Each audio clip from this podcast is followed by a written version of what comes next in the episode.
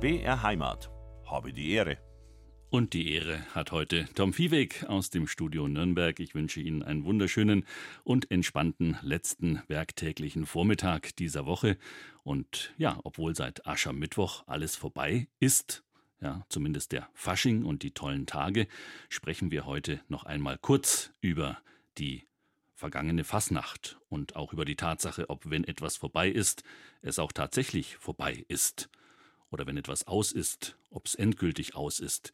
Jedenfalls seinen letzten und viel umjubelten Auftritt, den hatte Klaus Karl Kraus in der Fasnacht in Franken im BR Fernsehen. Anfang Februar. Danach bereiteten seine Kolleginnen und Kollegen dem fränkischen Kabarettisten in Veitshöchheim einen, wie man inzwischen weiß, denkwürdigen Abschied, live und vor einem Millionen Fernsehpublikum. Aber weil es ja eben immer weitergeht im Leben, ist es mir eine Freude, dass er heute mein Gast ist. KKK, wie er auch kurz genannt wird, Kabarettist in Franken, Kultfigur, Original, aber eben auch Urgestein der fränkischen Fasnacht, zumindest als zeitweise Mitwirkender, aber auch deutlich mehr. Er ist so vieles, der Klaus Karl Kraus. Und wir werden heute sprechen und am Ende auch über weitere Anfänge hoffentlich reden, denn einer seiner Wahlsprüche lautet, wir müssen reden. Am besten miteinander. Das fränkische Original, der Kabarettist und gelernte Banker Klaus Karl Kraus geehrt worden und ein Gewürfelter bleibt man ja sein Leben lang. Und tatsächlich hat er etwas Wendiges, etwas urfränkisch Witziges, manchmal auch Widersprüchliches, ja, eine trefflich lockere Zunge, wie es in der Laudatio hieß damals. Diese lockere Zunge hilft ihm auch bei seinen anderen Tätigkeiten in der Vergangenheit und auch in der Gegenwart. Er war schon Sportreporter. Er ist Marketingchef von Herz und Seele nach wie vor geblieben bei der Sparkasse Erlangen, seinem Arbeitgeber, der ihm ermöglicht hat, all das Kreative zu tun, für das er bekannt ist. Und bekannt ist er wie ein bunter Hund in Franken. Viel gesehen und oft gehört, aber heute endlich das Debüt bei Habe die Ehre. Ta, ta. Man verzeihe mir diesen Tusch. Herzlich willkommen, Klaus Karl Kraus. Hallo, Tom. Ähm, diese Stimmen kommen dir wahrscheinlich wohl bekannt vor, oder? Dieses A cappella, dieser A cappella-Tusch. Ja, Viva Voce. Ja. Nehme ich an. Ganz genau. Ja, das sind viele, viele Erinnerungen an die. Das ist eine ganz, ganz tolle Gruppe und auch Mitwirkende in der fränkischen Fasnacht natürlich. Das ist ja wie eine, eine Familie.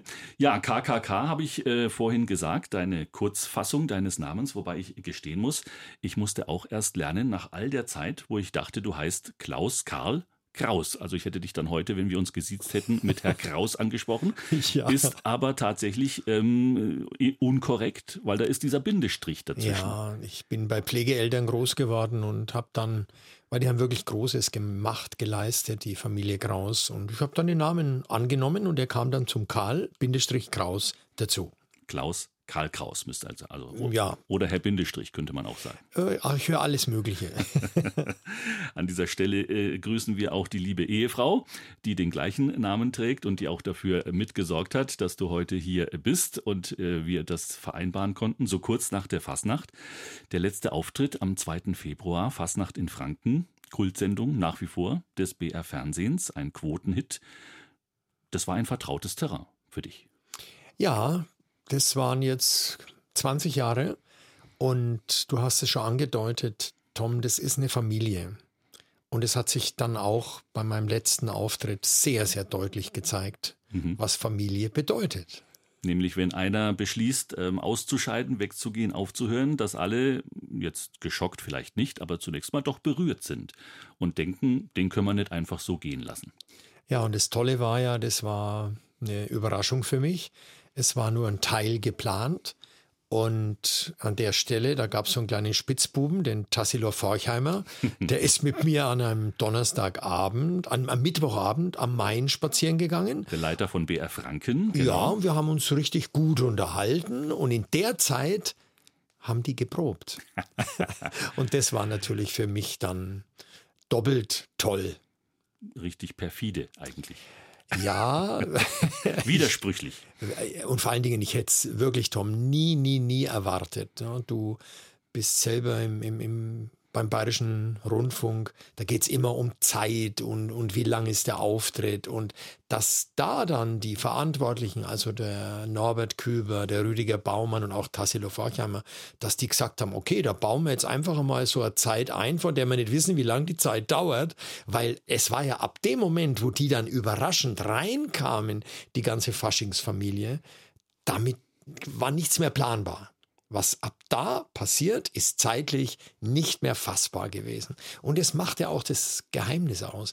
Und Tom, ich bin so oft angesprochen worden in den letzten Tagen.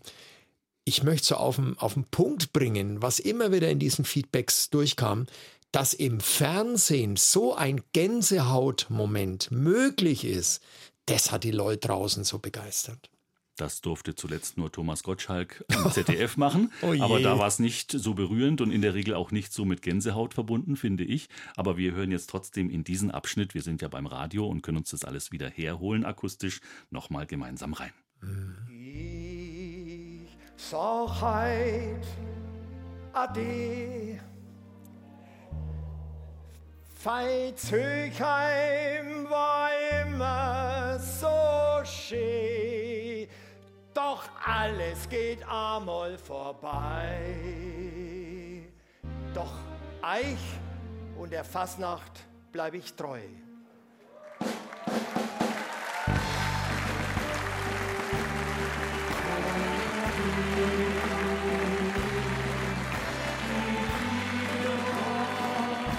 Ja, da läuft einem schon ein bisschen noch die. Gänsehaut den Rücken runter, oder? Absolut. Wahnsinn. Schön, dass ich es nochmal so in Ruhe höre. Mhm.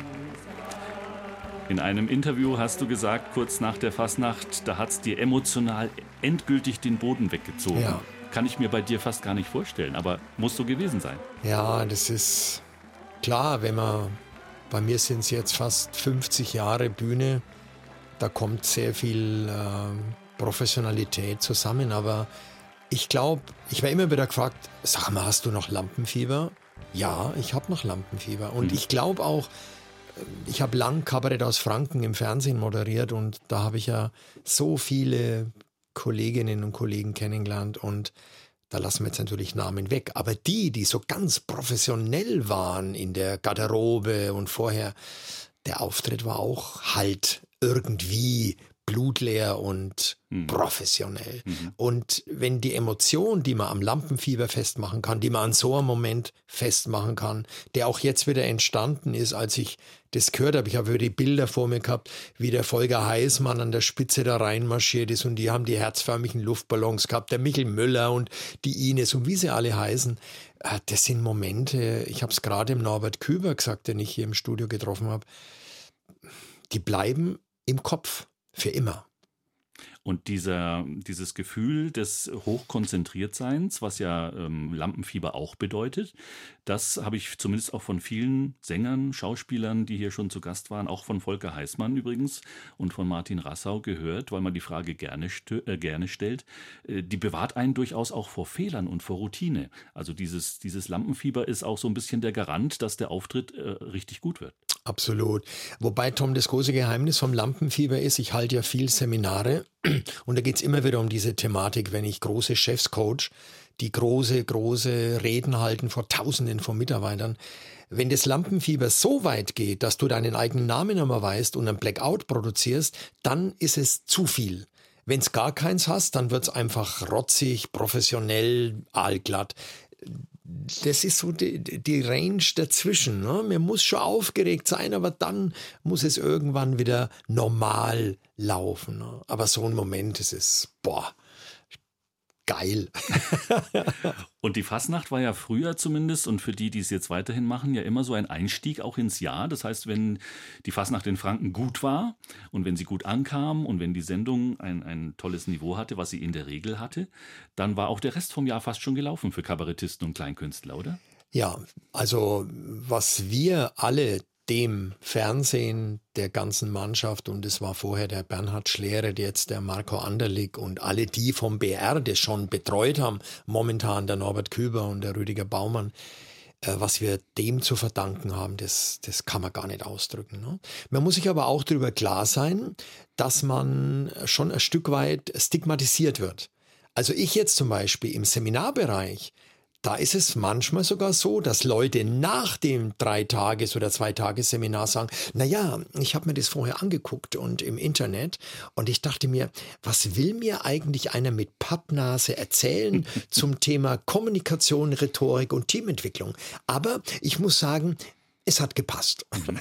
Also man muss da schon sich klar drüber sein. Und es gibt bestimmt den einen oder anderen Kabarettisten, der sagt, nee, also Fasching, das ist nicht meins. Also für mich, ich kann es allen Kabarettisten, allen, die auf der Bühne sind, nur empfehlen, vor einer Menschenmenge, die verkleidet ist, aufzutreten, die Weißwürste, Bratwürste, Frankenwein und Bier schlürft, da zu arbeiten, das waren für mich die Anfänge. Als ich mit, äh, mit den Hobelspänen, mit Winnie Wittkop angefangen habe, da mussten wir uns in Kneipen durch den Zigarettenrauch, durch die schmatzenden Schnitzelfresser durcharbeiten. Und wenn du gut warst, haben sie das Rauchen aufgehört, das Essen aufgehört und haben zugehört. Wenn du nicht gut warst, haben die weiter geraucht und weiter gegessen. Das heißt, ähm, das ist der Ursumpf. Hm. Und das ist für mich im Fasching war das immer eine tolle Herausforderung. Und ja, klar, wenn ich jetzt das so höre, dann denke ich mir, verdammte Hacke, jetzt ist es rum. Wie viele Male war es insgesamt, die Fasching, die Fastnacht in Franken? Du warst ja nicht äh, quasi Inventar, sondern bist immer mal wieder ja. gekommen, immer mal wieder auch äh, weg gewesen. Also ja. du hast dich auch manchmal rar gemacht. Ja, finde ich, sollte auch jeder, der das tut, sich gut überlegen, ne? ob man die Qualität ist. Das ist Champions League. Also drüber kommt nichts. Und wenn ich mir manche Sendungen anschaue, wie Mainz bleibt Mainz oder sonst was, äh, da muss ich sagen, da, da klammern einfach zu viele an der Bütt. Und dann wird die Qualität auch schlechter. Jetzt muss ich bekennen, ich habe zwar Betriebswirtschaft im Erststudium studiert, mhm. aber wie oft ich wirklich aufgetreten bin, weiß ich nicht. Aber ich weiß, das erste Mal war es 2004. Und ähm, die Ausgabe 2024, die war die beste für dich? Also, ich bin jetzt da wahrscheinlich der schlechteste Ansprechpartner, weil bei mir hat sich das Ganze natürlich emotional, der Blickwinkel etwas verschoben. Ich glaube, dass das eine der, der, der guten, der besten, weiß ich nicht, Sendungen war. Und ich, ich halte ganz, ganz fest den Daumen und ich traue es dem Team auch zu, dass sie diese Messlatte, die jetzt jedes Jahr höher geschoben wird, dass man die hält ich, ich halte wirklich den Daumen und ich glaube daran. Aber es ist auch wichtig, dass da neues Blut reinkommt. Das war übrigens auch einer der Gründe, warum ich gesagt habe, ach Mensch, 20 Jahre, das ist jetzt gut.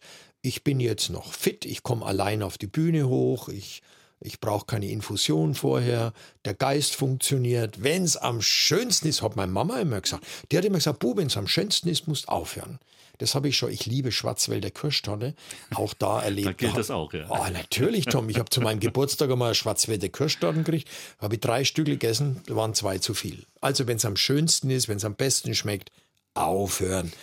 Und jetzt ist wieder Platz, weißt du, auch Platz. Schau mal, jetzt haben wir Gangino Circus dabei. Mhm. Wunderbare, chaotische Faschingstypen, die da reinpassen. Natürlich sagen einige Faschingspuristen, oh, ich weiß ja nicht, ob das nur Fasching ist. Doch, doch, doch, das ist Fasching. Genauso wie Peter Kuhn. Das ist ja, das ist ja diese Spannbreite, die wir da haben. Ne? Und deswegen, ich freue mich darauf, ich werde es weiter beobachten. Ich habe nicht am Schluss nur gesungen, ich, ich bleibe der Fassnacht treu.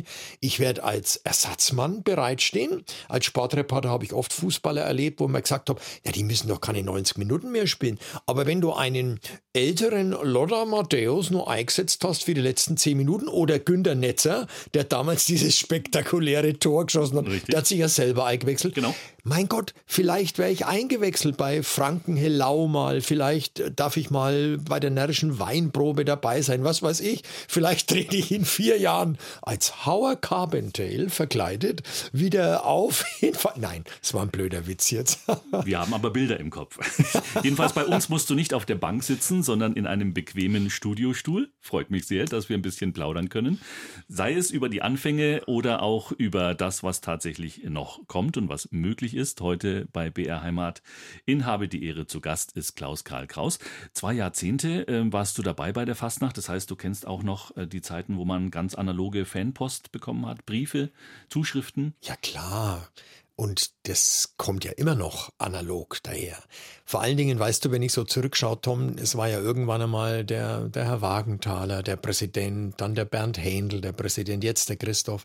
Das ist ähm, das auch schön zu sehen, da die verschiedenen Farben. Und da gab es ja die eine spektakuläre Sendung, wo Wagenthaler dann äh, Grippe erkrankt. Der hatte immer die Angewohnheit gehabt, dass er vorher einen Schoppen Wein trinkt. Und da gab es dann eine Überkreuzreaktion mit dem Medikament ja. und dem Schoppen.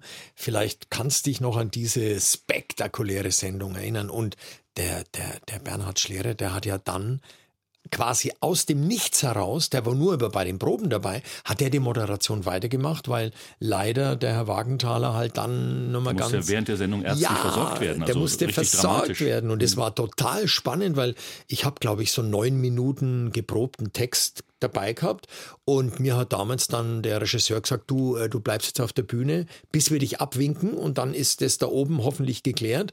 Und dann habe ich, ich weiß nicht, ob sieben oder acht Minuten waren, aber wenn ich ganz ehrlich bin, Tom, das waren mit die schönsten sieben, acht Minuten, weil, weißt du, das war Freiflug, da war einfach der KKK einfach entfesselt. Und ich habe gesehen, da die 300 oder 380 Leute, die haben alle nübergeschaut zum Sitzungspräsidenten, der notärztlich versorgt wurde. Aber ich habe gewusst, da haben Schauer ja damals schon ein paar Millionen Menschen so, ich arbeite jetzt da, dass das scheppert und kracht. Und es war, ach, da gibt es so viele Geschichten zu Veitshöchheim. Aber es geht immer um Team, um Zusammenhalten, gemeinsam was entwickeln. Da gibt es keinen Neid, da gibt es keinen Frust. Es ist, ja, es ist eine Familie. Heute zu Gast ist ja, jemand, der schon mal Chef in seinem Leben war, der die Kleinkunstbühne gut kennt, der aber auch journalistisch unterwegs war für dieses Haus, für den Bayerischen Rundfunk und der seit zwei Jahrzehnten Teil der Fasnacht in Franken dabei war, die jetzt vorbei ist, spätestens seit Aschermittwoch. Trotzdem blicken wir voraus, aber gleichzeitig auch immer noch ein bisschen zurück heute mit Klaus Karl Kraus. Und wir blicken tatsächlich und hören auch nochmal in diesen denkwürdigen letzten Auftritt in Veitshöchheim zurück und hinein. Ähm, ein Auftritt, den du ganz bewusst ähm, vor die Holztüre eines alten Zeitungskiosks gelegt hast. Das heißt, die Idee, als was man da auf der Bühne steht, was man in diesem Jahr in dem Fall verkörpert hat, das ist völlig frei, die Wahl desjenigen Künstlers. Das war deine Idee? Ja, die Wahl ist frei, aber ich äh, lüfte jetzt ein kleines Geheimnis. Ich bin sehr, sehr gern in so einer Art Brainstorming immer mit Norbert Küber und mit Rüdiger Baumann unterwegs, weil die haben natürlich unglaublich viel Fernseherfahrung, wissen auch, wie was funktioniert. Die Redakteure der Sendung, ja. Ja, mhm. und da war der, der Kiosk, der war ein Volltreffer. Weil ich habe bei den Leuten dann gemerkt, äh, die gesagt haben, Mensch, warum hörst du denn jetzt auf mit dem Kiosk? Das kannst jedes Jahr machen, da gibt es doch immer wieder was Neues. Und da war auch der Vater des Gedankens, war, am Kiosk ist ja alles da. Also die berühmten Brause-Bonbons und dann die Illustrierten, wie wir, Tom, ganz jung waren, analoge Aufklärung Absolut. mit Praline und St. Pauli nach. Der Bravo, ja. ja das die, war die zivile Variante der St. Pauli-Nachrichten. Naja, du, die Aufklärungsseite von Dr. Sommer war nicht zu unterschätzen. Die hat mich enorm als Ministrant nach vorne gebracht. Ne? Du auch Ministrant, da, ja, haben wir ja, ja, da haben wir ja was gemeinsam. Ja, ich war sogar Oberministrant und wir waren ja die, die dann hauptsächlich den Weihrauch äh, inhalieren durften und mussten. Also ich bin auch gestählt durch äh, eine Zeit in der katholischen okay. Kirche. Trotz allem, wir hören noch mal rein. Klaus Karl Kraus als Kioskbesitzer. Schau es her. Brausepulver. Können Sie sich noch erinnern? Waldmeister. Eine Packung in die hohle Hand. Ein wenig Wasser braucht jahrelange Erfahrung. Ein wenig Watten und dann auf einmal nein, die Goschen, das haut umeinander. Das war das Ecstasy der 60er Jahre.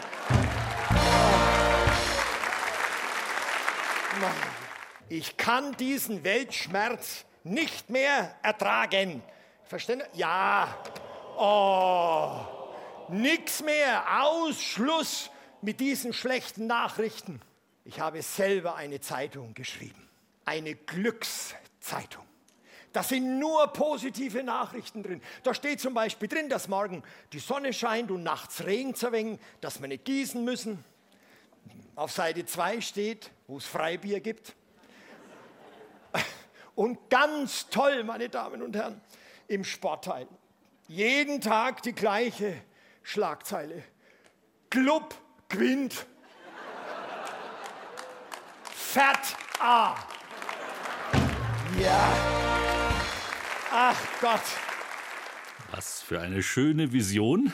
Einerseits das mit der Zeitung, die nur gute Nachrichten bringt, aber auch die Brause, wie wenn wir es abgesprochen hätten, ja. kam vor. Und letztlich ja, auch diese Ausgewogenheit und diese Wertschätzung, dass man sagt, ja, Club gewinnt. Und auch du sitzt heute wieder mit dem Clubschal hier im Studio, also ein ganz überzeugter Klubberer mit Herzblut. Aber dann sagt er, und Fürth soll aber auch gewinnen. Absolut. Also äh, ich habe sogar eine Zeit gehabt. Ich freue mich, dass ich den Namen jetzt erwähnen darf, weil der Günther Heller, das war einer, wo ich ganz am Anfang meiner ersten Gehversuche im Fernsehen einen wunderbaren Freund gewonnen hatte. Fernsehredakteur hier im Studio Nürnberg. Ein toller Mann. Und damals bin ich mit Doppeltrikot aufgetreten. Und das wäre heute nicht mehr denkbar. Ich habe es einmal wieder rausgezogen bei einem Auftritt, weil ich ja bei meinen Kabarettauftritten da immer sehr, sehr beweglich und flexibel bin. Und die Reaktionen waren zum Teil sehr aggressiv. Also das ist schade, ne? Wohin, äh, auch jetzt wieder da in, in, in, in wo war es jetzt mit den Bauern? In Biberach. In Biberach. Ich mhm. habe jetzt Böblingen sagen wollen. Ja, genau, in Biberach war das. Also für mich sind da jetzt Punkte erreicht und das geht so nicht. Also ich, ich bin schon der Meinung, dass man verschiedene Meinungen sagen darf und auch soll. Ich bin dankbar, in einem Land zu leben, wo ich als Kabarettist sowas tun kann, ohne eine Stunde später oder in manchen Regimen noch schneller weg zu sein. Aber was da sich jetzt entwickelt, ich weiß es nicht. Und für mich, ich bin ja mit, mit Studenten auch immer wieder zusammen, ich diskutiere mit den jungen Leuten darüber, ich weiß nicht, ich will die Schuld nicht auf die sozialen Medien schieben, aber ein bisschen habe ich schon das Gefühl, dass die Verrohung der Sprache, es ist halt einfach, äh, achte auf das, was du denkst, denn es wären Worte, achte auf deine Worte, denn es werden Handlungen. Das Ding ist ein paar tausend Jahre alt. Und wir erleben es gerade eben. Mhm. Und dann ist die Hemmschwelle eben ganz, ganz niedrig. Wie jetzt, ich bin American Football Fan, haben zwar die Falschen gewonnen. Ich hätte mich gefreut, wenn die San Francisco 49ers den Super Bowl gehört, äh, mhm. äh, gewonnen hätten. Mhm. Aber dass jetzt bei einer Parade in, in, in Kansas, da, dass da geschossen wird, das, das ist einfach, ich weiß nicht. Also. Wobei man, glaube ich, das ist wirklich ein speziell amerikanisches Problem, denn vermutlich, also das ist die Informationslage aktuell, äh, ist es tatsächlich um einen persönlichen Streit gegangen. Mhm. Aber man hat natürlich vor Augen, dass es schon an Schulen, an Universitäten ja, solche, solche Amokläufe gab. Und äh, man, die Polizeipräsidentin dort hat ja gesagt, sie ist wütend, weil man inzwischen denkt in den USA, man kann auf keine Großveranstaltung ja, mehr gehen, ohne die Angst haben, nicht irgendwo runterzufallen oder sich das Bein zu brechen, sondern tatsächlich erschossen zu werden. Ja, Und das ist schon ein Kulturwandel. Ja. Und diese Polarisierung, das ist auch etwas, was sozusagen bis in den Fußball hinein spürbar ist. Ja, das ist überall spürbar. Ich kann, äh, wenn ich manchmal Texte mir anschaue, die ich vor 20, 30 Jahren äh, geschrieben habe und gesprochen habe, die kannst du heute nicht mehr sprechen geht nicht mehr. Wir haben diese politische Korrektness, äh, wir haben diese, diese Anonymisierung im Netz, äh, jeder hat ein Smartphone dabei, du wirst gefilmt, dann haben sie Schneideprogramme, dann, dann nehmen sie einen Satz raus, der ihnen passt oder nicht passt. Also das ist, es, es, wird, es wird immer schwerer auch Menschen zu unterhalten, wenn du Niveau haben willst. Ne? Mhm. Also ich denke, Comedian, da mache ich immer einen Unterschied. Ich bin halt groß geworden in der Zeit mit, mit Hildebrand, Schneider und ich kann mich erinnern, äh, bei, bei Otti Schlachthof habe ich noch die Freude gehabt, den, den Schneider dann auch mal persönlich kennenzulernen. Das war waren, oder Hans-Dieter Hüsch, das waren ja ganz andere Kaliber. Die haben ja wirklich zwei Stunden getragen mit Niveau ohne unter die Gürtellinie zu gehen, ohne Randgruppen herauszugreifen und, und, und, und ständig sich daran abzuarbeiten. Also, aber es wird immer schwerer, weil die Menschen wollen unterhalten werden. Also ich weiß, von was ich rede. Ich komme aus einem sehr, sehr interessanten kabarettistischen Pflaster, Erlangen alle, die ich da zum Beispiel bei Cabaret aus Franken als Gäste hatte oder die ich in Erlangen immer wieder treffe, sagen mir das. Erlangen ist einer der schwierigsten Orte aufzutreten, weil die Menschen da drin mit Humor in einer ganz bestimmten Art und Weise umgehen. Ich, es ist faszinierend. Das heißt, wenn du in Erlangen Erfolg hast, dann kannst du in die weite Welt hinausgehen. Aber es wird immer schwerer. Ne? Womit hat das zu tun? Weil in Erlangen so viel Zugroaste sind, die gar keine echten Franken sind? Also ich glaube, dass wir sehr viele Akademiker äh, haben und Akademiker, ich bin zwar selbst einer, aber nicht immer äh, muss jemand, der Akademiker ist, auch äh, den Weitblick oder was weiß ich was haben. Also das ist das eine und das zweite ist, wir haben natürlich alle Landsmannschaften durch Siemens und die Uni bei uns in Erlangen, was schön ist. Ich konnte mich viel an Dialekten abarbeiten, aber was natürlich auch. Also ich weiß noch, wie ich das erste Mal dann in der Würzburger Gegend aufgetreten bin, wo jetzt meine Frau auch herkommt. Das ist anders. Der, der Bierfranke, das kommt auch noch dazu, der Bierfranke und der Weinfranke, das ist ein anderer Humor. Ich bin mit der gleichen Energie, die ich im Erlanger 50-50 25 Jahre lang gebraucht habe, um das Publikum zu begeistern, mit der gleichen Energie bin ich in Unterfranken aufgetreten. Die waren nach fünf Minuten mit weißen Fähnchen unterm Tisch gesessen und gesagt, bitte hör auf, ich kann nicht mehr, hör auf. Mhm. Also das ist schon äh, spannend. Also es ist eine gute Schule, wollen wir es positiv sehen. Ne? Gesamtfränkisch zu integrieren ist sowieso nicht so einfach, ob es jetzt über den ja. Tatort passiert oder über, weil Franken tatsächlich so vielfältig ist. Ja, und ja. über die fränkische Sprache sollte man auf jeden Fall diese Stunde noch reden. Ob man die überhaupt äh, so verrohen kann, äh, wie du vorhin befürchtet hast, äh, diesen Beweis sind wir noch schuldig. Vielleicht werden wir ihn diese Stunde noch erbringen. Die Frage ist tatsächlich, ähm, kann man Kleinkunst, Kabarett für alle verständlich machen. Also jetzt nicht nur die Franken unter sich, die so unterschiedlich sind, sondern dann auch noch, wenn Oberbayern, Schwaben, Oberpfälzer zuschauen, kommt, ist das, ist das exportfähig, dieses fränkische Kabarett? Ja, es ist es.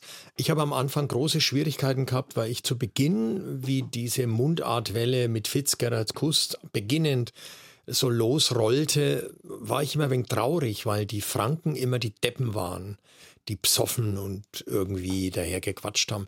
Das hat sich jetzt Gott sei Dank ein bisschen relativiert, aber wenn ich jetzt im Ausland auftrete, also keine Ahnung, in Ingolstadt zum Beispiel, dann musst du übersetzen. Es geht nicht anders. Mit Untertiteln. Ah, mit Untertiteln, mhm. aber auch in Erlangen. Mein erstes Kabarettprogramm hieß Der Hutzt. Der Hutzt. Der Hutzt. Weißt mhm. du, was der Hutzt heißt? Naja, wenn man es übertreibt, dann kann man sich der Hutzen. Genau, kann man sich der Hutzen. Ich habe das Plakat aufgehängt in Erlangen und das hat keine zwei Minuten gedauert. Höre ich hinter mir, klack, klack, klack, klack, irgendeine Frau auf hohen Absätzen, tippt mir auf die Schulter und sagt, entschuldigen Sie bitte, Herr Kraus, wer ist denn eigentlich der Hutz? Und okay. ab dem Moment wusste ich, es war gewagt, das erste Kabarettprogramm von dem Klaus Kai Kraus, der Hutzt, zu nennen. Aber ich bin dem treu geblieben und äh, habe damit eine Riesenfreude. Also du musst halt, wie, wie ich das immer beim Coaching auch sage, wenn du ein Fremdwort einsetzt, kannst du schon machen, aber du musst wissen, was es heißt, weil es könnte sein, dass dich jemand fragt, was heißt denn jetzt kognitive Dissonanz? Da musst du es übersetzen. Und das Zweite ist, wenn du dann ein Fremdwort, wie zum Beispiel der Hutzt, übersetzt, ja, dann kommst du ja wunderbar ins Gespräch mit deinem Publikum. Herrlich. Und ich habe immer was zu schreiben dabei. Ich war letztens in der Metzgerei. Die haben einen ganz modernen Imbiss angebaut. Und dann kommt die Metzgerin rein mit einem Teller, mit einem Teller auf der Hand, mit einem Teller da und mhm. sagt den schönen fränkischen Satz, Dieter Deiter da ist da. Dieter, dein Tatar ist da, wie man das schreibt, weiß keine Sau.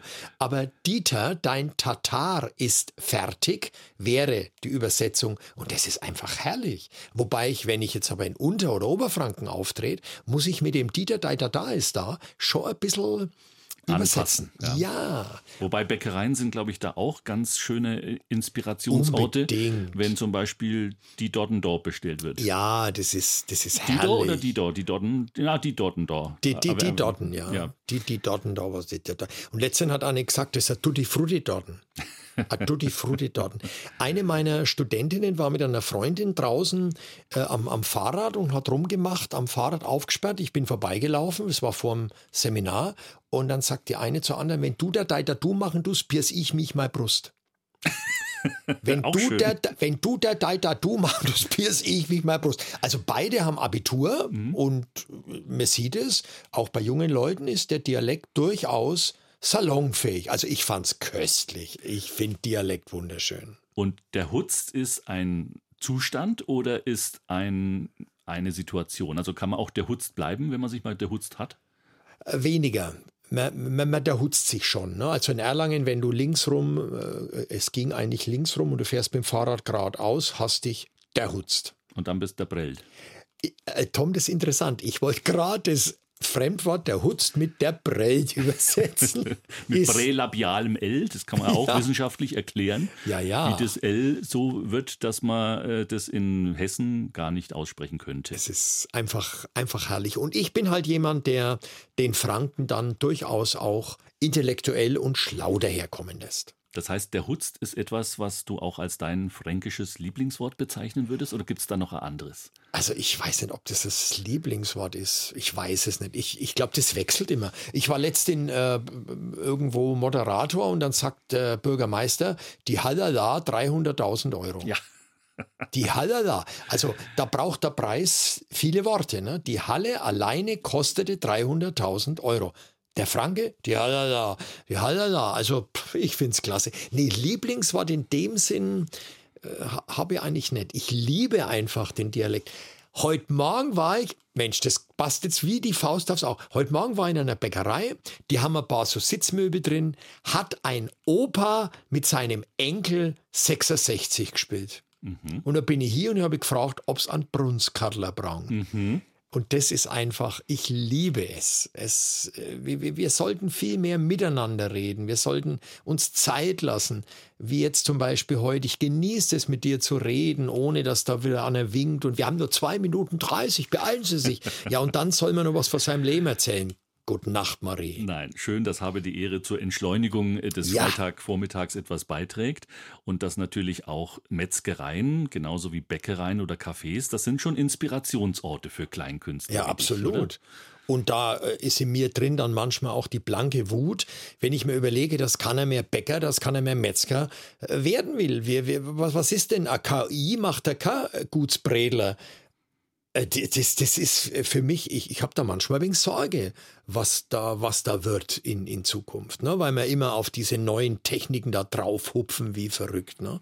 Also ich finde einen guten Bäcker da, jetzt was in der Bewerbung machen darf, ich sag's jetzt einfach, der Gulden da in, in, in, in Erlangen oder der Beck, die haben einfach Sachen, ein Brot, das ist ein Genuss. Und wenn ich ein Brot esse, dann beiße ich da nicht klein nein, da rieche ich erst einmal dran und, und bin Gott dankbar, dass ich was zu essen habe und freue mich dran. Wir sollten uns viel mehr freuen, Tom, an dem, was wir haben. Ich erlebe viele Menschen, die sagen, das habe ich nicht. Herr Geschmarri, ich als Clubfan weiß genau, was das bedeutet, Etwas nicht zu haben. etwas nicht zu haben. Wenn die Fee kommt und fragt mich, du hast drei Wünsche frei, was wünschst du dir, sage ich, wie aus der Pistole geschossen, ich möchte so lange leben, bis der Club wieder deutscher Meister wird. Da sagt die Fee, nö, das ewige Leben habe ich nicht dabei. Ja, wir wünschen dem Club alles Gute. Ähm, aktuell ist die Situation, naja, so irgendwie mittel, oder? Naja, also ich denke, äh, auch bei den Fördern, du weißt ja, dass mein Herz da schon in beide Richtungen geht.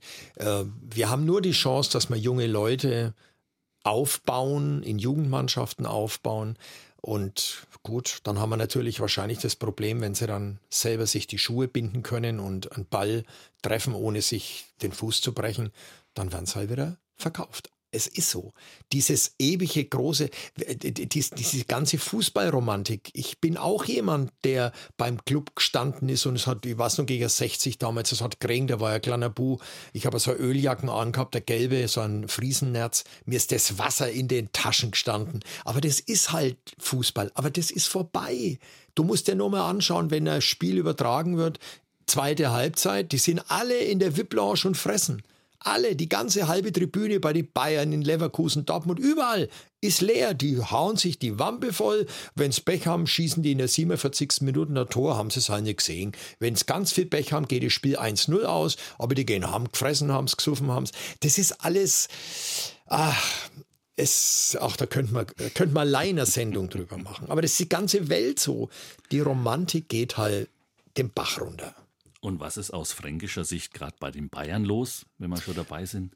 Also da muss ich jetzt sagen, als Franke, da werde ich mir jetzt wahrscheinlich wieder einige sehr, werde ich wieder unbeliebt machen. Ein Shitstorm einhandeln. Wie ja, ein Shitstorm wohl will ich da nicht haben, aber ich muss, mir ist das eigentlich, ich, mir ist das wascht. Ist es wirklich wascht. Ich sehe nur jetzt wieder, äh, heute früh habe ich da in der Bäckerei wieder gelesen, äh, ob jetzt der, der Hansi Flick wieder zurückkommt und Tuchel geht. Das, das ist halt es, der ganze Journalismus. Ich war ja lang Sportreporter, Hobby-Sportreporter und da hat es ja schon angedeutet, dass man nicht mehr das Spiel an sich als wichtig sieht, sondern ob dann der Spieler eine Kerze in Gößweinstein angezündet hat. Also das drumrum. Aber das sind wir alle selber schuld, weil wir immer, immer mehr den Blick durch Schlüsselloch und was weiß ich was. Deswegen habe ich sogar einen Regionalliga gemacht. Regionalliga. Ich habe zum Eberhard Stanje gesagt, ich mache Regionalliga, das ist super. Und da bin ich dann äh, mit dem Gottfried Oliver sind wir nach Burghausen gefahren oder nach Schweinfurt zu die Schnüdel. Und das Tolle war, Tom, das Spiel war zu Ende um 16.35 Uhr, um 17.05 Uhr war die Sendung am Samstag. Dann ist es übertragen worden und dann war Schluss. Und dann hast du nochmal analysiert und mit irgendwelchen Leuten geredet und irgendwelche Kerzen angezündet. Äh, das ist ich weiß nicht, ich, ich liebe Fußball, aber das Drumrum, das geht mir schon manchmal ganz schön auf den Wecker. Dann war Schluss, hast du gerade gesagt, und das ist das Motto irgendwo auch dieser Sendung, dass wir über Ende, aber auch über Anfang sprechen, über die Anfänge von Klaus Karl Kraus als Sportreporter unter anderem und natürlich auch als Kleinkünstler, als Kabarettist und wie er das alles mit seinem Brotberuf verzahnt hat. Darüber sprechen wir auch noch heute bei Habe die Ehre, aber dann in der zweiten Stunde. Wie der Wind vergeht die Zeit, wir haben schon wieder eine Stunde gewaft. auf gut Fränkisch, mit Klaus Karl Kraus, meinem heutigen Gast, KKK genannt. 50 Jahre auf den Kleinkunstbühnen in Deutschland unterwegs, in großen Hallen, in kleinen Clubs, Zwei Jahrzehnte war er Teil der fränkischen Fastnachtsfamilie und er hat aufgehört, jetzt am 2. Februar. Bei der Fastnacht zumindest. Das bedeutet aber nicht, dass er weg ist. Im Gegenteil. Wir freuen uns, dass er hier ist bei uns in Habe die Ehre, heute zu Gast. Und er hat sich, wie ich sehe, auch ein wenig Verstärkung jetzt geholt. Hat die Dame einen Namen? aber es ist interessant, dass du sagst, die Dame.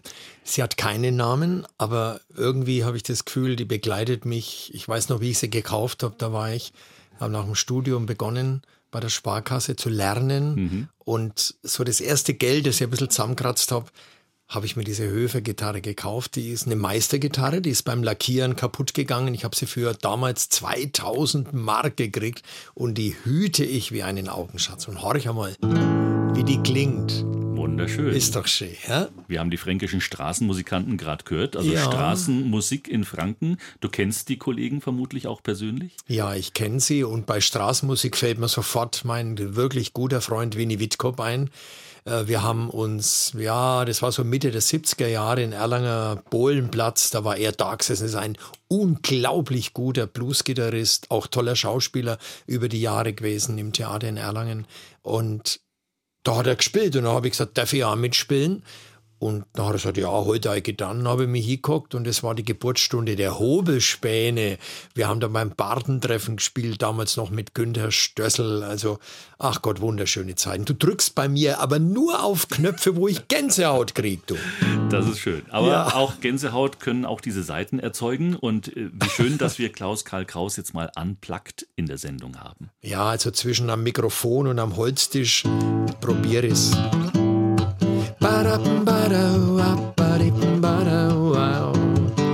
Hopp, jetzt gehen wir auf die Karwa, bloß mir zwar ganz allein.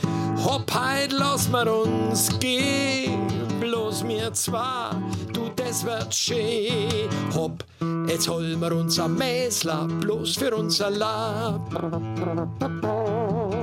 Und dann trinkt man Schluck für Schluck krabbeln ein Schaum. Ich zeig dir mein Lebkuchen, Herzler, wie's bumbert vor Glück.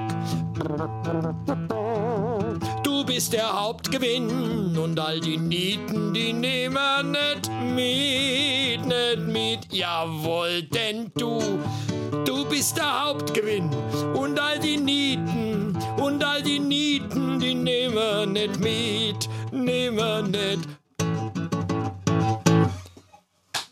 Oh yeah! Ja, vereinzelter Applaus, aber wir sind leider nur zu zweit im Studio. Ach was, das ist sehr schön. Der war herzlich und wertschätzend. Und ich habe wieder ein schönes fränkisches Wort äh, gehört. Das ist zwar kurz, aber ähm, kann zu vielem führen, wenn man es äh, seinem Gegenüber zuwirft. Das ist einfach nur hopp. Ja, dieses Hopp. Und für mich war auch von Anfang an, als die Hobespäne, als das alles losging, jetzt fast schon vor 50 Jahren, ähm, da war der Dialekt für mich sofort wichtig ihre Kinder damals, die haben angefangen, deutsche Texte zu singen. Und ich weiß noch, unsere ersten Auftritte, wie die Leute korcht haben, hey, die singen ja Deutsch, die singen ja Fränkisch. Also das war eine wunderbare Zeit und auch eine tolle Entdeckung, weil man kann ja auch ganz, schau mal, du kannst auch Liebeserklärungen in Fränkisch machen. Bin wieder bei die Weiher, spazieren gegangen, du weißt schon den Weg, den der Wind um am Berger Wenk verbogen hat und so weiter. Also ich, ich, ich liebe den Dialekt sehr bewegend. Also sowohl die Melodie als auch das Zusammenwirken. Es wirkt gar Danke. nicht so, ja, holzschnittartig oder plump, wie man den Dialekt ja auch manchmal kritisiert. Mm. Man kann ganz viel Gefühl ausdrücken Absolut. über Dialekt. Absolut. Und für mich sind bei den Auftritten immer die, die Lieder, das sind so die Inseln. Da merke ich aber dann auch, da waren wunderbare kleine Theaterstücke vor mir aufgeführt, also auf den Tischen zum Beispiel im 50-50 in Erlangen. Da sehe ich dann die Männerhand und ich sehe die Frauenhand und eigentlich müsste ich dafür Eintritt zahlen, was ich da Schönes beobachte. Und bei so einem Lied dann, das ein bisschen Gefühl erzeugt, und das kann Musik ja noch viel, viel mehr als Worte, dann krabbelt die Männerhand nüber zur Frauenhand. Und dann bin ich total gespannt und manchmal muss ich mich konzentrieren, dass sie weiter singen, weil das kleine Schauspiel auf der Marmorplatten so interessant ist. Und dann bin ich gespannt, lässt die Frauenhand jetzt die Männerhand zu oder kriegt es ein Klampatscherer oder was passiert. Also es ist wunder, wunderschön. Und es tut gut an, ne? dass man, wenn, wenn diese ganzen Wortkanonen da abgefeuert werden, dazwischen dann wieder mal so ein kleines Lied. Das ist wunderschön. Und mir kann da, äh, schau mal, äh, ich war in, in Büchenbach auf dem Friedhof und Cypress Hill, das ist so eine Hip-Hop-Gruppe. Ähm, Cypress Hill Graffiti auf der Wand vor der Büchenbacher Leichenhall. Musst du dir mal vorstellen, allein so ein Satz, und ich habe da mit Fitzgerald Kust auch schon drüber geredet und mit anderen Leuten, die, die viel, viel gedichtet haben bereits. Manchmal reicht ein Satz aus, das ist wie so ein Kleiderhaken, wie so ein Dübel in der Wand und da kann man ganz viel hinhängen. Ne? Du bist der Strand und ich bin die Welle. Das ist auch so ein Ding, wo es dann auf der Marmorplatten abgeht. Du bist der Strand und ich die Welle. Du bist die Insel, zeig mir die Stelle, wo mein Schiff bei dir, bei dir kann. Ich würde mich natürlich freuen, wenn jetzt einige Leute sagen, ach, das würde mir mal interessieren. Kommt doch einfach, wenn ich wieder spiele. Äh, Werbeblock, darf ich das sagen? Mit Sicherheit, wir haben ja, ja, gesagt, du bist nicht weg. 15. Mai im Erlanger 50-50. Da ist auch dieses Liebe, die Bergkörper ganz bestimmt drin. Also 15. Mai im 50-50 und am 26. Mai in der Komödie in Fett. Und im Demberger Hoftheater bin ich auch irgendwann, da müsst ihr einfach einmal, wie sagt man heutzutage, googeln. in Lauf an der Pegnitz und die Komödie Fürth natürlich in Händen der Fastnachtskollegen und Kabarettkollegen ja. Heißmann und Rassau, die dieses Theater auch gut durch die Corona-Zeit gebracht haben und weiterhin eine Kulturinstitution. Was mich freut, ist, dass unsere Sendung heute auch so einen musikalischen ähm, Klang bekommen hat durch das, was du uns gerade vorgespielt hast und was mir auch zeigt und vielleicht so manchem, der heute zuhört oder manch Herr, dass Klaus Karl Kraus natürlich bekannt ist wie wir ihn vorhin auch schon gehört haben, als Kioskbesitzer, als jemand, der das offene Wort führt, ähm, als jemand, der als Rampensau bekannt ist, aber der eben auch leise kann, der nachdenklich kann. Ja.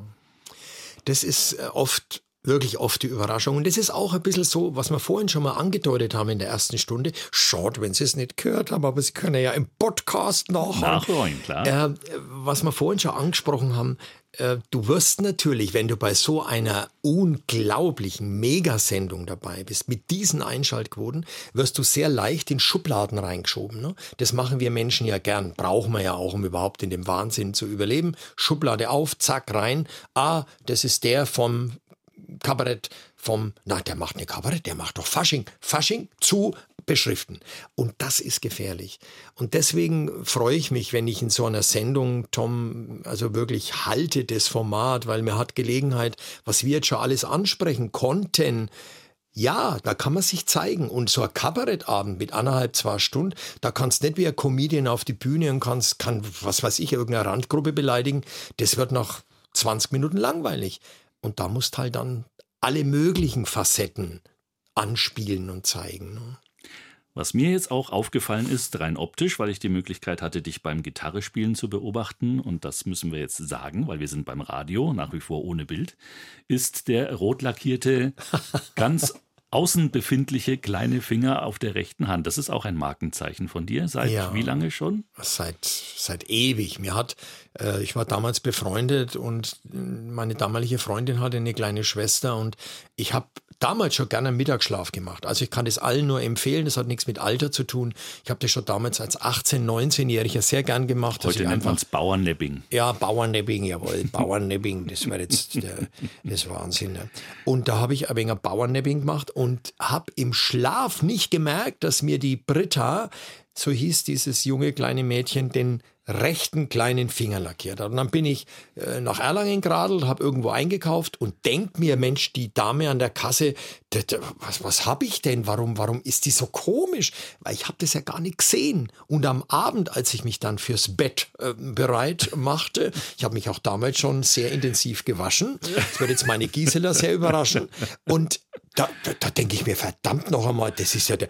Und plötzlich fiel mir wieder die Dame an der Kasse ein und ich dachte mir, war das der Grund? Und in meinem Zweitstudium Psychologie, da musste ich ja dann auch ein Thema suchen und da habe ich die Körpersprache genommen und da fiel mir das wieder ein mit dem Nagel und da habe ich mir den Nagel lackiert, um selber Beobachtungen zu machen, Körpersprache bei den anderen, aber auch bei mir und seitdem Hobby den. Das heißt, der sorgt manchmal für Irritation, der Immer bringt einen ins Gespräch oder beim Sektempfang, wenn man ihn abspreizt, was man ja nicht tun soll, dann kann man auch da ein Gespräch äh, dran aufhängen, oder? Also das ist für mich die Erfahrung, wir, wir sind so locker geworden, vermeintlich locker. Aber ich beobachte an meinem kleinen Fingernagel, so ganz durch sind wir da noch nicht es gibt immer noch ganz komische Bemerkungen in Richtung, ja, die Blicke sind komisch, man wird gescannt. Was hat der für einen lackierten Nagel? Was, was ist da? Passieren auch lustige Sachen. Ich war in Stuttgart und da sagt ein kleines Mädchen zur Mama, da guck na, der Mann war, weiß auch nicht, wo links und rechts ist. Und dann habe ich nachgefragt und hat mir das kleine Mädchen erklärt, in der Biene Meier Gruppe werden all denen, die nicht wissen, wo rechts ist, der rechte Nagel lackiert. Also es gibt auch lustige Begegnungen in Mittelfranken angelangt, in der Heimat meines heutigen Gastes Klaus Karl Kraus. Denn es ist eine Ehre für mich, dass er vorbeigeschaut hat. Überall anders war er schon. Er hat auch schon moderiert hier auf BR Heimat seine legendäre Sendung Horch, auch immer mit vielen Gästen. Das Neueste aus der fränkischen Kleinkunst war damals das Thema. Nur äh, bei Habe die Ehre war er noch nicht. Und deswegen finde ich schön, Karl, Klaus Karl Kraus, dass du heute hier bist. Und wir machen jetzt auch dein Mikro auf, damit man dich hören kann. Ja, ich freue mich auch sehr. Danke, dass du uns vorgespielt hast vorhin. Das allererste, was wir da gehört haben, mit der Aufforderung Hopp, Gemma oder Hopp, mach mal, das dreht sich um die fünfte Jahreszeit in Franken. Also das, was für alle anderen Bayern das Oktoberfest ist, ist ja für uns Mittel- oder auch sonstigen Franken die Erlanger Bergkirchweih. Ja, das ist unglaublich. Und äh, ich habe auch der Erlanger Bergkirchweih, mittlerweile sind es zwei äh, Kabarettprogramme und die häuten sich immer wie so eine Schlange, weil, weil die Bergkirchweih auch dieser ganzen soziologischen Entwicklung, die die ganze Welt erfährt, die ist natürlich auch auf der Erlanger Bergkörper. Und ich, ich, ich liebe das. Ich bin überhaupt gern auch in so, zum Beispiel die Drei Kronen in Adelsdorf. Da habe ich Landkultur gespielt eine Zeit lang, war wunderschön. Die, die haben noch so einen, so einen Saal, so wie, wie, wie viele fränkische Wirtschaften das früher hatten. Und komischerweise in dem Saal war ich auch als ganz junger Mann. Und da haben wir immer wegen die, die, die Mädle angebaggert da draußen in, in Adelsdorf. Und das ist, das ist, das ist einfach wunderschön. Also diese Wirtschaft, jetzt übrigens drei Kronen, ganz, ganz edel geworden. Und trotzdem ist dieses Fränkische, diese, diese, diese fränkische Kultur, die Wurzeln, die sind spürbar die sind spürbar. Der Waldi, der Waldi 85 ist er jetzt. Also, wenn's mir hörst, Waldi, alles Gute noch zum Geburtstag nachträglich. Ja, die Bergkörper, das ist ein Ding. Also, das das ist mein Leben. Genauso wie die musikantenfreundlichen Gaststätten, die wir auch so schätzen, auch als ja. BR Heimat, wo wir einfach unsere Art von Musik auch live und unplugged, so wie du es gerade gemacht hast, an die Hörerschaft heranbringen können. Und die Bergkirchweih natürlich auch ja im Kampf gegen die Schwerkraft der, der Fahrgeschäfte immer auch ja ein, ein ein Kontaktanbahnungsinstitut. Auch ein bisschen, oder? Es ist, na klar, wenn ich mal erste Brumpft mir überlege, damals war es das Kettenlaufen. Wir, die Jugendlichen haben schon immer wahnsinnige Sachen gemacht. Da sind wir durch die Bergkarre durch in der Kette und da hast du natürlich dann irgendwelche Alte umgerannt und es war, ach ja, da hat jede Generation hat da letztendlich sich die Hörner abgestoßen. Ne? Also die Bergkarre, der Toni Trautner fällt mir ein oder da war dann immer so Matinee, da war dann Boxen zum Beispiel im Trautners Zelt oder die Bederles Boom, der Bernd Händel, der ja lang auch im, im, im, im Fasching in Veitshöchheim dabei war. Sein Vater war ja sein großes Vorbild ja, diesbezüglich. der Papa bei dem Bederles Boom. Das mhm. war, für mich war das einer, da, da, da hat man noch kein Geld gehabt, da ist man dann, hat man die Zeltplane hochgekommen und dann unten durchgeschaut und, und hat die Bederles Boom gesehen. Oder Herbert Hiesel. Mein Gott, also Du drückst auf Knöpf bei mir, verdammt. Das, das ist ja spannende Zeit. Kabarett-Urgestein, genau. Ja. Und dann gab es noch Fahrgeschäfte natürlich, weil die, gibt es natürlich auch auf dem Berg. Ja. Beispielsweise das legendäre Calypso. Ja, das Calypso. Ist stimmt. das auch ein Knopf? Auf ja, natürlich, ich drück. ist ein ganz wichtiger Knopf. Ich hatte damals eine, eine äh, Dame total verehrt und habe dann mein Taschengeld geopfert und habe mit ihr, habe sie eingeladen zur Calypso-Fahrt, habe aber in Physik nicht aufgepasst und war dann auf der falschen Seite geguckt. Und die Fliehkraft hat mich von ihr weggetrieben. Das Einzige, was ich gekriegt habe, war ihr Pferdeschwanz. Der Rest war weit weg und ich habe mir manöver gerbert gegen die Fliehkraft. Wäre besser gewesen, ich hätte in Physik aufgepasst. Der wäre richtig geguckt, hätte den Arm geöffnet und Roswitha wäre in den Arm hineingerutscht. Roswitha hieß sie. Roswitha, ja. Das ist der Kampf gegen die Schwerkraft und mit der Fliehkraft arbeitet sich's besser gegen die Schwerkraft. Das haben wir jetzt auch gelernt. Ja. Alles fachfremde Dinge, die man vielleicht gar nicht voraussetzt, wenn man Klaus Karl Kraus als Kabarettisten kennt. Aber du hast tatsächlich ja einen Brotberuf, der äh, so ganz gar nicht vielleicht zur Vorstellungskraft mancher Menschen passt.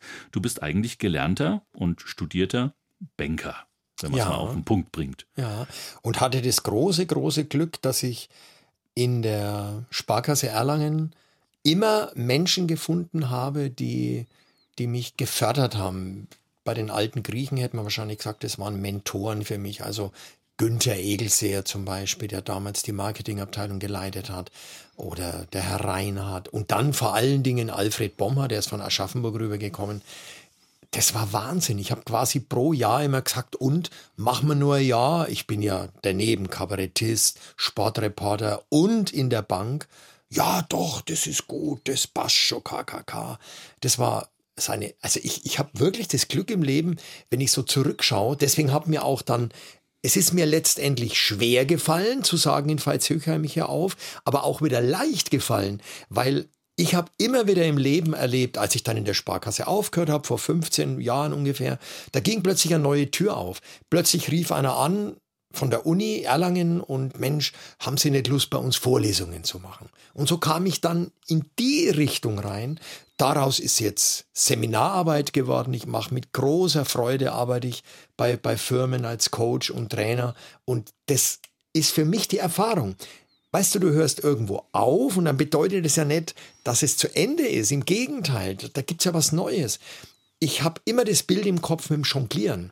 Wenn du vier Bälle in der Luft hast oder bleiben wir mal bei realistischen drei Bällen. Sparkasse, Kabarett und den Sportreporter. Dann hat der Eberhard Stanek damals zu mir gesagt, Mensch, hast nicht einmal Lust, mehr zu machen für uns? Und dann habe ich mir gedacht, wenn jetzt noch, also Das stand nicht im Raum, aber meine Fantasie. Wenn jetzt noch Blickpunkt Sport als Moderation dazukommt, das ist der vierte Ball, das ist nur mal locker jonglieren.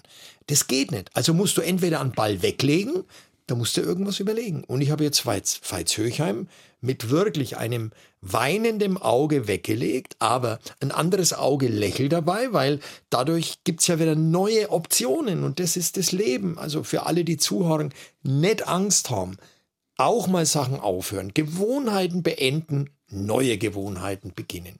Türen gehen zu, aber sie gehen dann auch auf. Ja. Allein durch den Luftzug ist es so manchmal.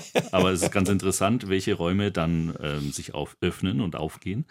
Lass uns vielleicht kurz nochmal zurückblicken. Du hast es jetzt schon mehrfach erwähnt. Sportreporter ja. auf Zuruf sozusagen im Nebenberuf. Aber wenn dann mit Herz. Ähm, Fußball haben wir schon drüber gesprochen, über den Club, aber auch über die Kräuter Fürther. Wobei die Anfänge als Sportreporter hatten überhaupt nichts mit Fußball zu tun, Nein. sondern mit einer für die damalige Zeit zumindest auch in Bayern, in Franken Franken noch sehr exotischen Sportart. Das war nämlich eine amerikanisch importierte. also ich habe äh, schon einige Jahre da beim, beim Rundfunk gearbeitet als Sportreporter im Team von Fritz Hausmann. Und für mich war nie immer nur Fußball. Das, das wollte ich nicht. Ich bin am Ende, ich habe es irgendwann einmal gezählt, ich habe 38 Sportarten reportiert. Und da kommt allerhand zusammen. Und, ein, und die erste Sportart, die ich überhaupt gemacht habe, war ein Bergrennen in Greding. Also das, das kann man sich überhaupt nicht mehr vorstellen, was da alles äh, gemacht worden ist. Und da war ich dann bei den Ansbach Chrislis als Sportreporter Rundfunk. Und ich habe immer die Angewohnheit gehabt, dass ich mir ein langes Kabel geben lasse. Die Techniker wussten das schon, weil ich mir immer gedacht habe, brauche ich einfach. Muss ich, geh auf einen Zuschauer zu, mach live, so wie du auch. Das ist ja so lebendig, wie du das magst, Tom. Mhm. Und da war Ansbach Grizzlies und die haben gegen irgendwelche Berliner gespielt. Und das dann, war American, American Football. Football. Mhm. Und dann kriege ich äh, über den Kopfhörer, also Schneidekommando in drei Minuten und dann weiß der, langsam geht's los. Und dann ging's wirklich los und dann fangen die Schläger an. Ups. Ja, und ich stehe da, verstehst? Jetzt kannst du nur sagen, also hier spielt Ansbach Christlichs gegen die Berlin, ich weiß nicht mehr, wie sie hießen. Und dann hast 20 Sekunden, aber du hast drei Minuten Sendezeit, was machen jetzt? Und dann bin ich aufs Spielfeld mit dem Mikro, weil langes Kabel, und habe einfach versucht, mit dem Schiri oder mit den Spielern zu. Es war. Mitten in der Schlägerei. Mittendrin. Also, das war eine Rangelei, keine Schlägerei. Und der Fritz von Turn und Taxis, der hat mich gesehen. Und der hat es dem Fritz, der hat es dann an den Eberhard Stanek erzählt, gesagt: Mensch, da habe ich einen Reporter gesehen, das ist ein verrückter Kerl. Mit dem musst du mal. Und dann ging's los mit Sport regional. Wir waren der erste Sender in der ARD, die Sport regional gemacht haben. Damals mit Gottfried Oliver, Charlie Hilbert. Es war wunderschön. Und wir haben draußen moderiert, also Low Budget. Da stehst du dann irgendwo in der Pampa, Bamberg draußen mit einem Mikrofon und moderierst die Sportsendung an. Und er läuft einer mitten durchs Bild. Was macht ihr da? Wir moderieren jetzt die Sportsendung, geh weiter. Und das habe ich alles drin gelassen. Und es war einfach toll. Ich werde heute noch angesprochen von Leuten, die sagen, Mensch, was habt ihr damals für tolle Sendungen gemacht? Wir drei, wir haben uns gut verstanden, der, der Oliver und der, der Hilbert und ich. Das war eine schöne Zeit, war toll. Jetzt hast du schon wieder so einen Knopf drückt. Der Kollege Hilbert, der quasi momentan ja auch noch in ja, der Frankenschau aktuell absolut. aktiv ist vor dem Mikrofon, der hat eine große, ja, unterfränkische auch Sportreporter-Karriere. Ähm, was ich an Sportreportern immer bewundert habe, ist dieses pausenlos zu moderieren. Also wie du mhm. sagst, du hast eine Sendestrecke von zwei Minuten und da darf ja keine Pause sein. Aber auf dem Spielfeld ist es ja tatsächlich nicht so, dass da dauernd was passiert. Ja, vor allen Dingen, wenn du ein Clubspiel überträgst, kann es da schon passieren, dass weniger passiert. So zum Beispiel. Ähm, Legt man sich da irgendwas für diese nicht, äh, nicht Passierstrecken zurecht oder schaut nee. man in der Gegend rum, schildert man Dinge, die man sieht? Was ist das Geheimnis vom Sportreporter? Das Geheimnis ist, dass man, also jetzt bin ich bei der Achtsamkeit, die ja momentan einen unheimlichen Boom erlebt, zu Recht übrigens.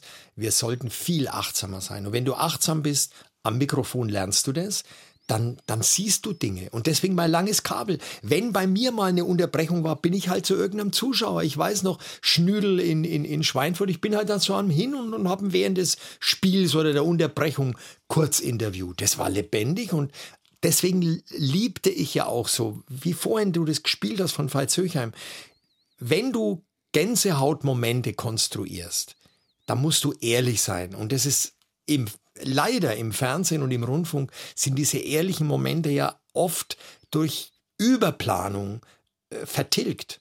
Und das ist das Schöne. Und wenn dann wirklich was Verrücktes passiert. Ich habe mal äh, in, in, Schweinfurt, kann ich mich erinnern, die haben gegen, äh, in Bayreuth war das, gegen die, die Altstädter, gegen 60 gespielt.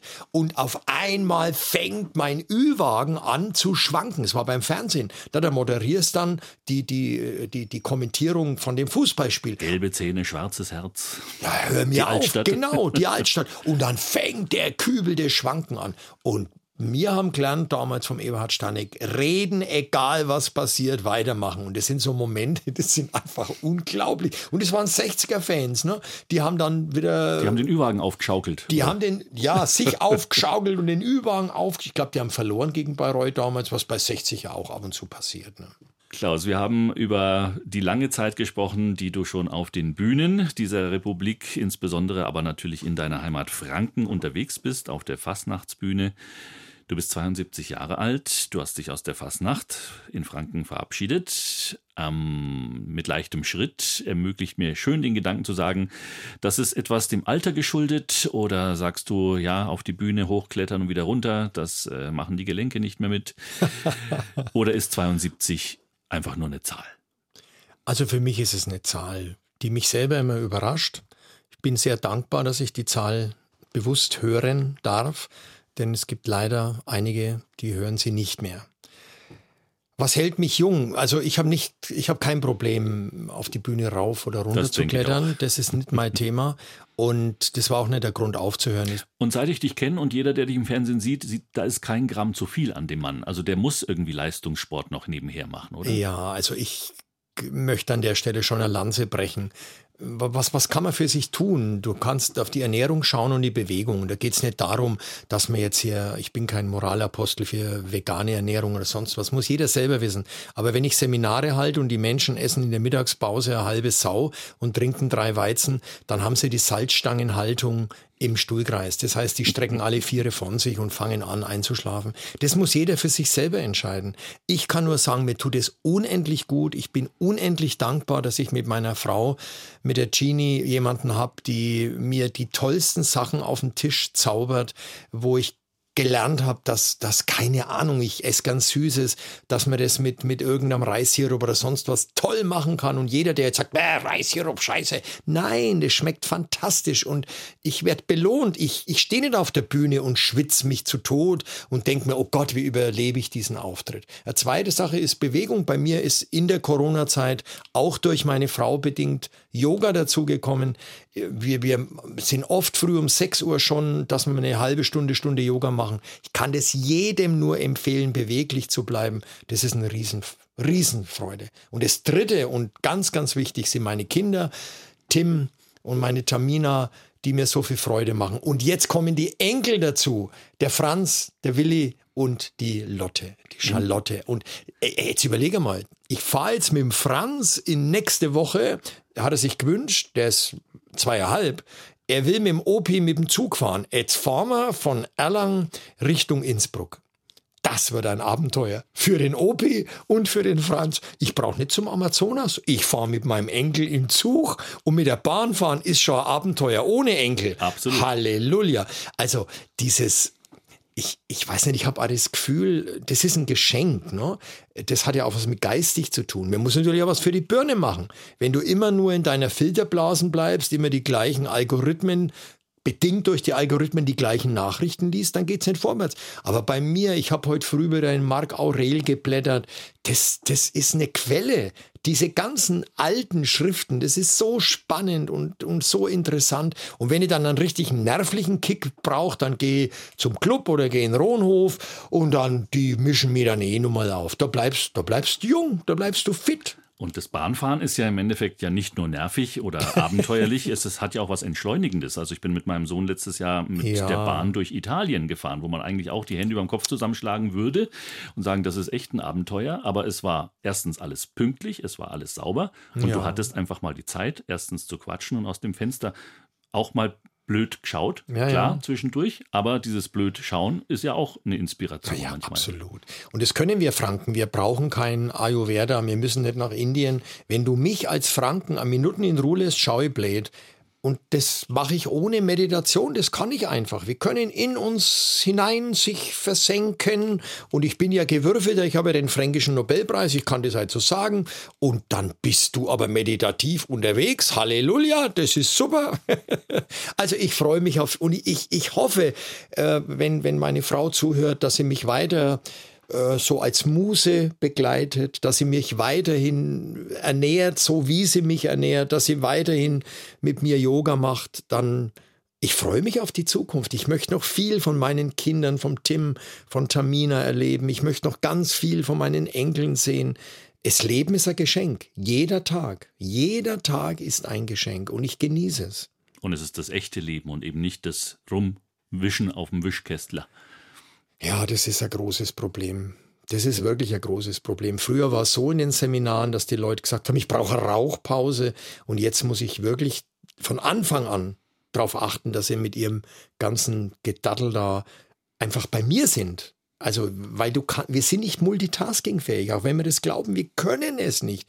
Und wenn du eine Mail schreibst und parallel dazu mit einer Frau telefonierst und sie zum Valentinstag einlädst, dann lass es. Dann, dann, dann brauchst du keine Einladung aussprechen. Das können wir nicht, wir Menschen. Mach eine Sache und mach die richtig. Wenn du gehst, dann geh und wenn du dich hinsetzt, dann hock die. Und wenn es ist, dann isst. Meine Frau macht jedes Mal, bevor wir das Essen anfangen, hat sie ein Ritual, das ich bewundere, weil, weil ich damit noch viel bewusster aufs Essen zum Beispiel schaue. Einfach achtsam leben. So wie du mit mir jetzt achtsam umgegangen bist. Das war, also ich habe ja schon einige Interviews erleben dürfen mhm. in meiner Karriere, aber das war, ein Highlight. Das horchen wir jetzt nur mal an im Podcast. genau, im Podcast. Im Podcast. Wobei ich immer sage, so ein guten Gespräch können halt immer zwei dazu. Und wenn Anna keine Lust hat, dann wird es auch kein schönes Gespräch. Ja, stimmt. Schön, dass du dir Lust und Zeit äh, genommen hast für den heutigen Vormittag. Was du immer wieder angedeutet hast, Seminare geben vor ja. Ähm, ja, Menschen, die aus der Wirtschaft kommen vermutlich oder auch aus der Politik. Das wird so ein kleines Geschäftsfeld bleiben auch weiterhin. Wirst du das weiter tun? Ja, also es gibt Dinge im Alter, da ist man fast noch besser geeignet als als junger Mensch. Bei mir, du hast das ja angesprochen, die Berufserfahrung bei der Sparkasse, das Studieren, ich habe mich schon immer weitergebildet.